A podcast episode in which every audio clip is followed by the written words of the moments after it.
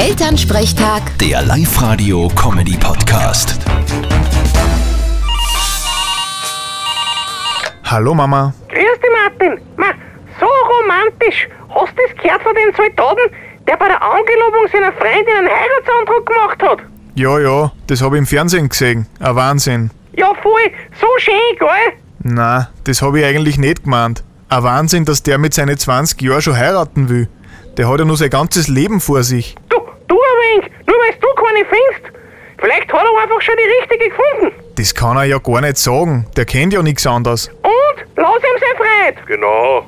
Und als Grundwirtin ist er eh bestens vorbereitet auf die Ehe. Putzen, Quaunschen ins Kastel einrahmen und parieren, wenn er ein Kommando kriegt. Das kann er schon alles. Ja, wenn's nach dem geht, dann musst du Zivildiener gewesen sein, weil da hätte ich noch nie was gemerkt. Zum Rapport muss der Papa aber trotzdem regelmäßig.